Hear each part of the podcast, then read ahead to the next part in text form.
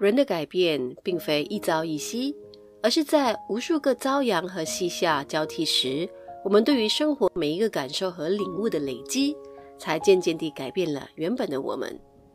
教育孩子的过程，其实也是需要经历无数的调整。在理解、接纳以及不断的改变和孩子的沟通模式和教导孩子的方法，才能够有可能看到不一样的小孩。面对成长困难或是发展问题的孩子，更需要父母比海量还大的胸怀去陪伴孩子成长。任何一个改变都不容易，因为改变的过程总是会挑起自己封存在内心世界无数个让自己不舒服的感觉。结果人剧后还是启动了逃兵特质，又回到了原点。调整孩子的问题，真的远比让父母看到自己的问题来得简单多了。长大了的你我，也许只是一厢情愿地活在自己建构的虚拟幸福快乐世界中，外表包裹着糖衣来掩饰满目疮痍受伤的自己。当生活变得水深火热，糖衣一层一层的被融化。人才可能发现，原来我并非感受中的那般快乐。教导孩子也好，改变自己也罢，都不再只是一门学科，而是一种艺术。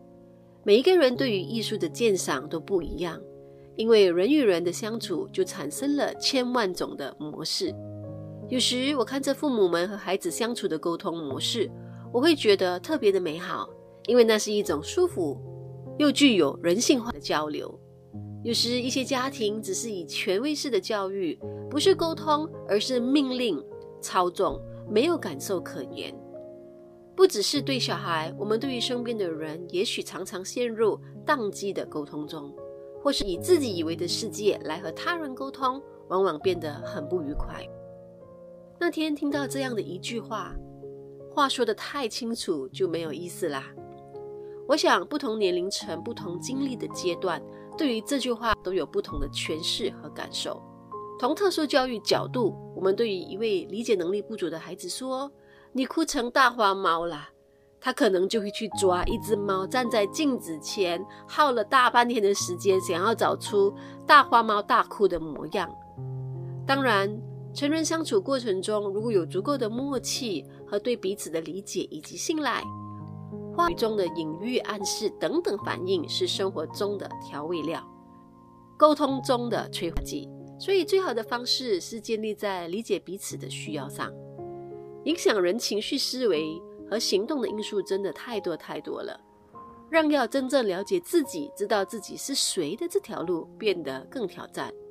如果您现在也处在混乱或迷茫的时期，不管是因为家庭、孩子、事业、情感等等。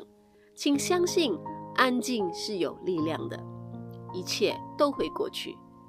这几年我在特教里最大的领悟就是见招拆招，而在人生里最大的收获就是时光不语，静待花开。